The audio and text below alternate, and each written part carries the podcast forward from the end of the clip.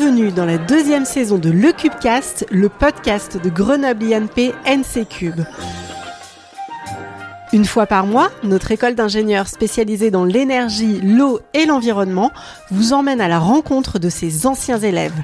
On vous présentera des profils et des parcours très différents les uns des autres, mais qui sont tous très inspirants. Et nous sommes vraiment fiers de partager avec vous les expériences et les souvenirs de nos diplômés. Aujourd'hui, on vous emmène à la rencontre de Yann Gerbeau, diplômé de l'NC Cube en 2014.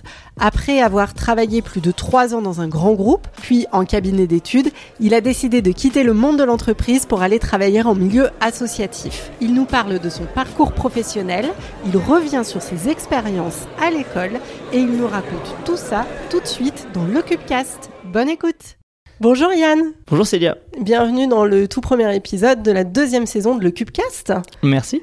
Et bien aujourd'hui, on va parler de ton parcours à Grenoble INP NC Cube depuis que tu as obtenu ton diplôme en 2014.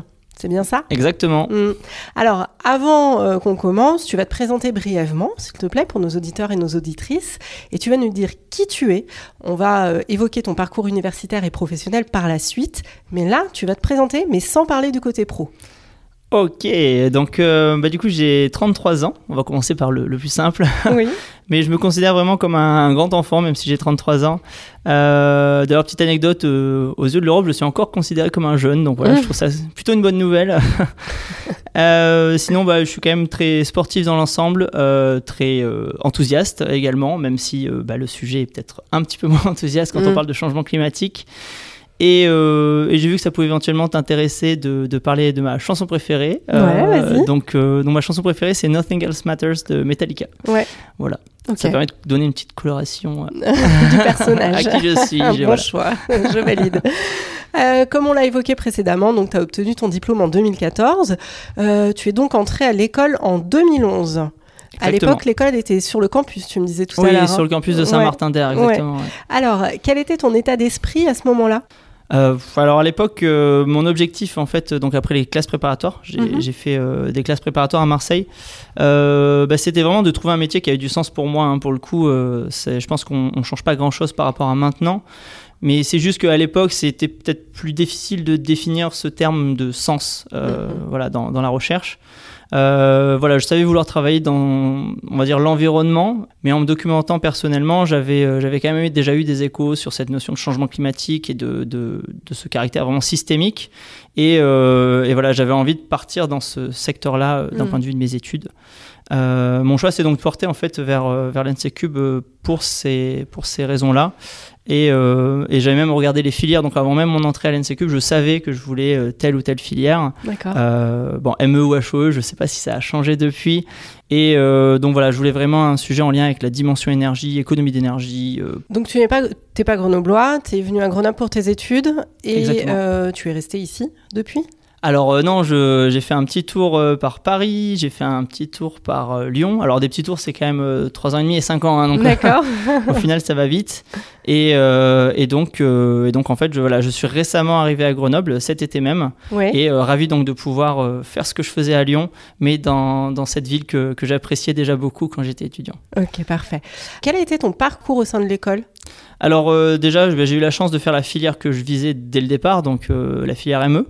Et sinon, vis-à-vis de l'associatif, j'ai fait pas mal d'associatifs étudiants en fait à, à l'NC Cube, euh, donc une campagne BDS sous le nom d'une liste, donc les Duracube, et euh, euh, être BDS en fait l'année suivante. donc j'étais au bureau en tant que secrétaire de, de l'association. j'ai également pris part aux actions du Grand Cercle, en étant également secrétaire, donc en charge aussi de la communication. Donc ça, ça rapportait un petit truc supplémentaire. D'accord.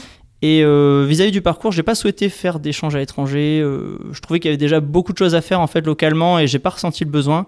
Et la filière, mine de rien, aussi euh, répondait beaucoup à mes attentes localement. Donc, ok.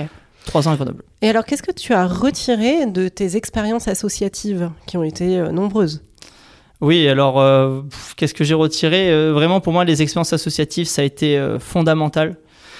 C'est vraiment ce qui m'a permis de, de peut-être de m'affirmer davantage, déjà à titre personnel, mais aussi euh, de définir mon projet professionnel. Euh, c'est vraiment mhm. euh, grâce à ces deux années de mandat associatif que j'ai que j'ai vraiment défini mon envie de travailler sous, sous la sous l'angle de la gestion de projet. c'est d'ailleurs ce qui m'a donné envie de postuler en fait après à l'IAE Grenoble puisque j'ai j'ai fait le double diplôme donc le partenariat qui existe entre les deux établissements. D'accord. Et ça m'a permis voilà de compléter mon profil ingénieur par un, un, un, diplôme en fait un peu plus axé gestion de projet slash entrepreneuriat. Ok. Et et justement, ce que je trouve intéressant, c'est que les expériences associatives qui plus est dans le milieu étudiant, elles sont pas toujours euh, prises au sérieux ou suffisamment prises en compte, à mon sens, sur un CV jeune. Et donc là, voilà, pouvoir mettre un, diplôme en face, ça, permettait vraiment de, de justifier euh, l'importance du travail que ça nécessite, parce que mine de rien, ce, n'est pas de la détente. Ben non, absolument, tout à fait. C'est un, gros investissement.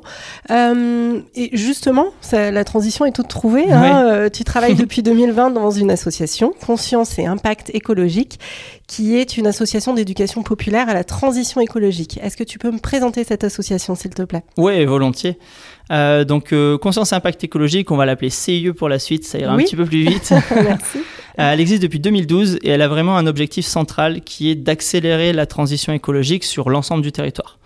Euh, j'ai envie de dire modestement, c'est en fait un projet énorme. Territoire national? Et donc territoire national, euh, si, vous mhm. voulez, notre enfin, si tu veux, notre implantation, elle est principalement régionale actuellement avec Lyon, Grenoble, Chambéry, mais on s'exporte aussi déjà en dehors de, de l'Auvergne-Rhône-Alpes avec Strasbourg et Paris. D'accord. on a vraiment une volonté de se développer voilà, nationalement.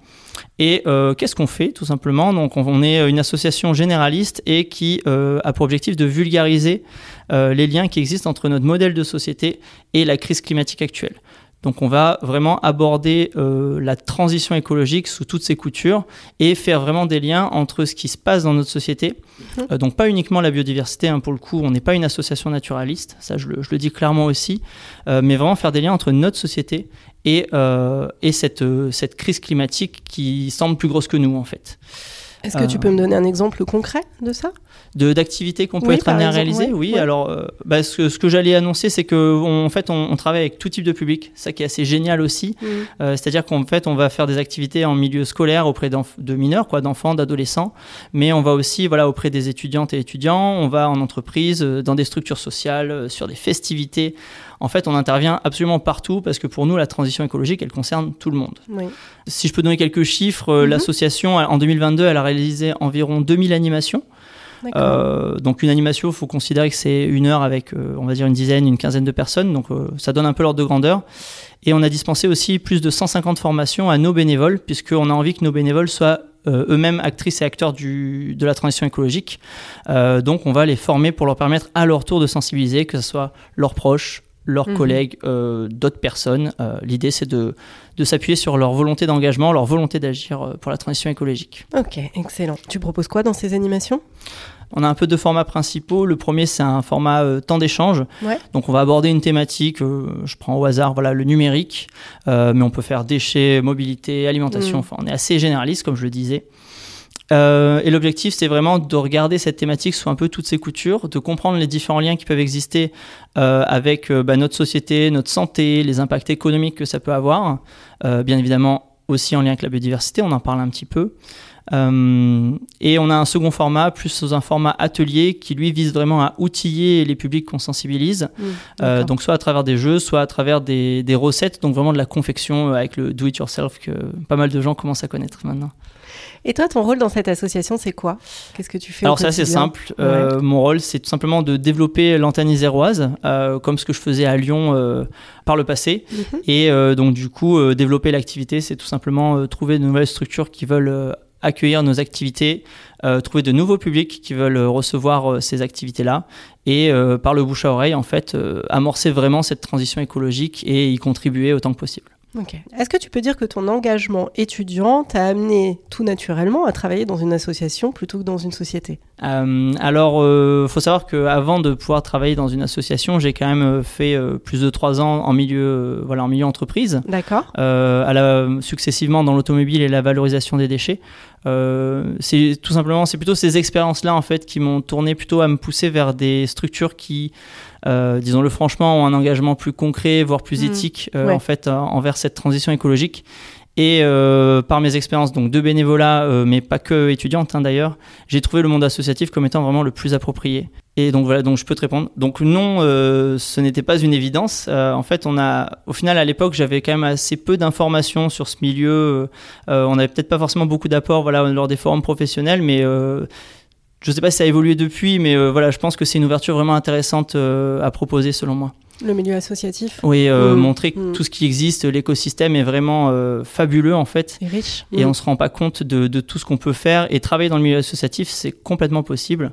Euh, alors après, il y a un bémol en lien du, avec le salaire, hein, on peut en parler franchement aussi. Ouais. Mais toujours est-il que l'engagement moral et le fait de se lever pour aller travailler, c'est pas du tout la même approche. Ouais. Tu trouves ton équilibre entre les inconvénients et bah, tous les avantages que tu en retires, même pour toi, quoi, pour, pour ce qui te nourrit aussi au quotidien? Oui, alors mm. euh, je considérerais même pas forcément que le, salaire plus bas ça soit un inconvénient parce qu'on on est, euh, euh, on doit aussi quand même réfléchir à une logique de, consommer moins mais mieux et donc en fait je, je n'ai aucun problème financier en dépit d'un salaire beaucoup plus bas que mes, mes amis. Oui. C'est important de changer notre rapport à l'argent. Euh, et de, de pouvoir euh, considérer l'argent vraiment comme un outil et non pas comme une fin en soi. Euh, ça, c'est vraiment quelque chose qui pour moi est très important et que, que du coup je, je, peux porter grâce à mon, mon cursus actuel. Ouais, en plus. en fait, c'était très intéressant de parler justement de cet engagement étudiant, puisque notre saison 1 du podcast, que je vous invite à réécouter, a parlé de l'engagement étudiant. On est allé à la rencontre des étudiants qui s'engagent à travers mhm. différentes associations. On a eu plusieurs portraits d'étudiants. Qu'est-ce qu'il y a il y a une question qui est revenue quand même assez souvent et j'aimerais que, que, que, tu y répondes. Qu'est-ce que tu dirais, toi, à un étudiant qui souhaiterait s'engager mais qui n'ose pas passer le cap?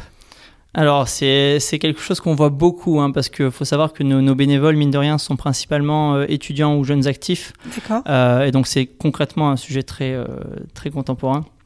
dans le milieu écologique, vraiment, l'engagement, c'est vraiment le meilleur remède pour contrer l'éco-anxiété. Euh, l'éco-anxiété, c'est quelque chose qui, est quand même très présent dans, dans le milieu étudiant parce que euh, les étudiants bah, se projettent nécessairement vers le, leur futur, hein, leur futur euh, professionnel, mais aussi personnel. Et euh, on sait qu'il sera directement concerné par la crise climatique. Donc en mmh. fait, j'ai même pas forcément une phrase, mais j'ai qu'un seul mot, c'est mmh. agissez, faites mmh. quelque chose, agissez auprès des publics, auprès de votre famille, dans votre quotidien, peu importe, parce que l'important, c'est vraiment de passer à l'action et de, de, sortir en fait de cette euh, boulimie informative qu'on peut avoir avec tous les réseaux sociaux, toutes les informations qui nous tombent dessus. Absolument. Il faut passer à l'action. Absolument. Et on avait effectivement un épisode très intéressant sur l'éco-anxiété euh, que j'invite tout le monde à, à réécouter. Dans ton parcours professionnel, qu'est-ce que t'apporte cette formation d'ingénieur? Alors je pense que ce qui m'a le plus servi euh, avec, avec le recul voilà, de, quasiment 10 ans d'expérience professionnelle, c'est vraiment la capacité de réflexion et la recherche de solutions en fait, autour d'une problématique euh, concrète. Pour moi, c'est vraiment celle-là la compétence mm. la plus forte qu'on apprend en milieu ingénieur euh, et que j'ai pu acquérir en fait de manière générale, acquérir pardon, de manière générale avec mon parcours académique. Euh, je me sers un peu moins de mes compétences techniques, euh, bien évidemment, mais euh, ça se révèle quand même parfois utile sur certaines animations lorsqu'on veut vulgariser le fonctionnement d'un incinérateur ou parler de mhm. production d'énergie, mhm. ou même tout même la thématique numérique. ça peut vraiment servir à bien des égards au final. Oui, oui, je comprends. Qu'est-ce que tu pourrais dire sur Grenoble INP NC Cube à une personne qui souhaiterait faire une école d'ingénieur? Alors c'est vrai que je connais peut-être assez mal euh, l'NCCube d'aujourd'hui, puisque j'ai voilà, j'ai un, logiciel un petit peu, euh, un petit peu ancien. Même le bâtiment a changé. Alors... Le bâtiment a changé également, en effet. Et euh, mais globalement, je vois quand même que ça bouge beaucoup au niveau étudiant. Il y a vraiment un, engagement qui semble global. Oui. Et, et puis après, de manière générale, le, le cadre de vie en fait autour de Grenoble, c'est quelque chose de très agréable qui permet mm. aussi de se déplacer sans polluer. Euh, bonjour le vélo. Euh, et, voilà, de manière générale, j'ai vraiment hâte aussi de pouvoir euh, travailler avec l'NC Cube, pouvoir rencontrer les étudiantes et les étudiants et, avancer sur le projet qu'on mène. C'est des projets en cours? Ah bah, C'est une volonté en tout cas. voilà, je suis arrivé récemment sur Grenoble, donc l'idée c'est de pouvoir porter ça collectivement. Oui, très bien. Et eh ben écoute, le, le message est passé. si ton parcours à l'école était à refaire, est-ce que tu changerais quelque chose? Euh, alors, j'ai entendu parler d'une nouvelle filière euh, en lien avec les low-tech. Euh, ah j'ai pas beaucoup plus d'informations, mais je pense que j'aurais tout simplement foncé dans cette filière. je trouve vraiment le sujet essentiel et, pouvoir mettre des, profils ingénieurs sur cette thématique-là, ça me semble vraiment indispensable pour notre mm. futur. Pour le reste, le double diplôme, mes expériences associatives, vraiment, je les garderai parce que ça a été fondamental pour moi. Mm. Bah, peut-être des futures formations à voir. Ça reste à voir. On arrive à la dernière question de ce podcast, la question signature de cette saison. Raconte-nous un souvenir d'école, peut-être le meilleur ou le pire, je ne sais pas. Allez, raconte-nous un, souvenir, lequel ce serait? Euh, spontanément, je pense à, à l'amphiveille, donc c'est l'amphi de, rentrée euh, que toutes les étudiantes et étudiants font. Euh, je me rends compte que j'ai eu l'occasion de le faire deux fois. Euh, donc ça c'est intéressant. La première fois en tant que nouvel étudiant, donc euh, en première année euh, pour les premiers jours de ma, 1A, et une seconde fois en fait en tant que bah, représentant du Grand Cercle, donc avec la possibilité de représenter le Grand Cercle à tous ces étudiants là. D'accord. alors pourquoi c'est ce souvenir bah, C'est parce que en première année l'ambiance vécue est vraiment électrique. On se rend compte qu'on appartient vraiment à une énorme famille qui est Grenoble INP.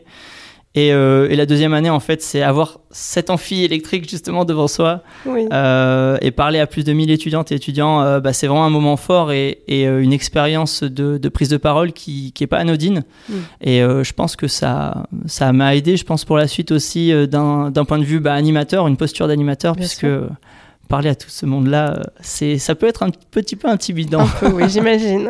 j'imagine. Eh ben, écoute, Yann, merci beaucoup euh, d'avoir répondu à toutes ces questions.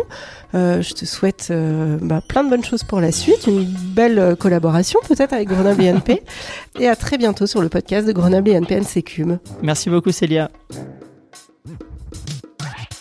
Merci d'avoir écouté le Cubecast et rendez-vous le mois prochain pour un nouvel épisode à la rencontre d'anciens étudiants qui vous raconteront leur parcours. Pour faire vivre ce podcast, n'oubliez pas de le liker, de le partager et d'en parler un maximum autour de vous. À bientôt!